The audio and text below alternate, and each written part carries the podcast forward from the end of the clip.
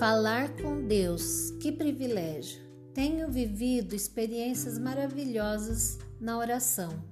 Desde pequena, vi o exemplo de meus pais orando, buscando a Deus em toda qualquer circunstância. Sempre que tinham que tomar decisões, se punham de joelhos diante do Senhor. Nos mínimos detalhes, Deus nos ouve, até quando achamos ser tão sem significado o que precisamos. É na oração que encontramos paz no meio das dificuldades. A oração muda qualquer situação. As respostas muitas vezes não são aquelas que esperamos. Deus tem o sim, o não e o espera.